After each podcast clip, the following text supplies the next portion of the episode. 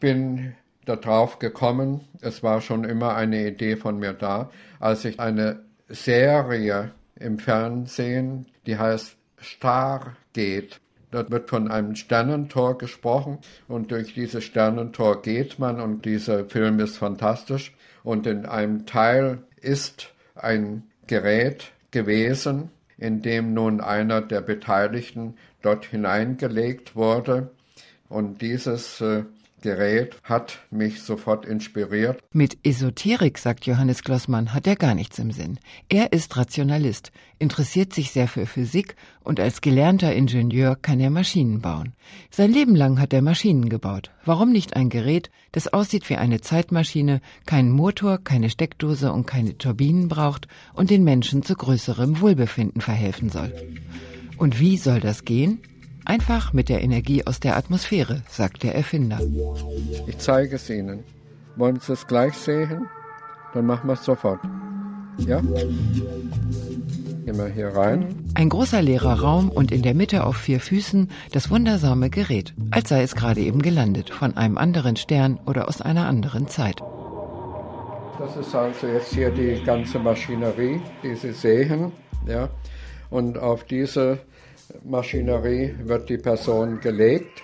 Wofür sind denn diese Spiralen da am Kopf? Dann habe ich eine Schalttafel und an dieser Schalttafel kann ich nun das entsprechend einschalten. Und jetzt nehme ich mal das hier ab. Weil Sie können natürlich auch mal einen Versuch machen und sich fünf Minuten hinlegen. Das lasse ich lieber.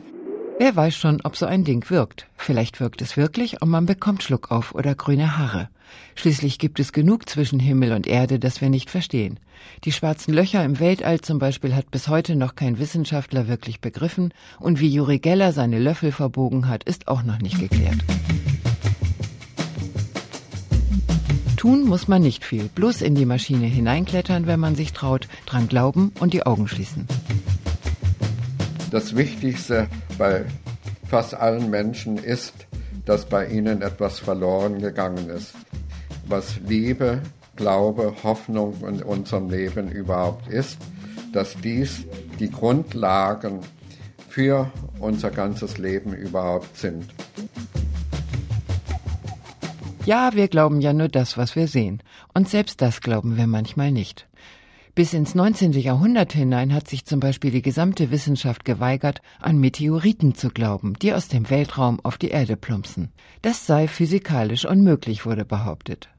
Obwohl ja immer wieder Meteoriten vom Himmel fielen, einmal sogar 1492 im elsässischen Enisheim, direkt vor die Füße von Kaiser Maximilian von Habsburg, was sein ganzer Hofstaat bezeugen konnte, wurde trotzdem lieber weiter an die jahrhundertelang verbreitete Theorie geglaubt, ein Meteorit sei ein vom Wind durch die Luft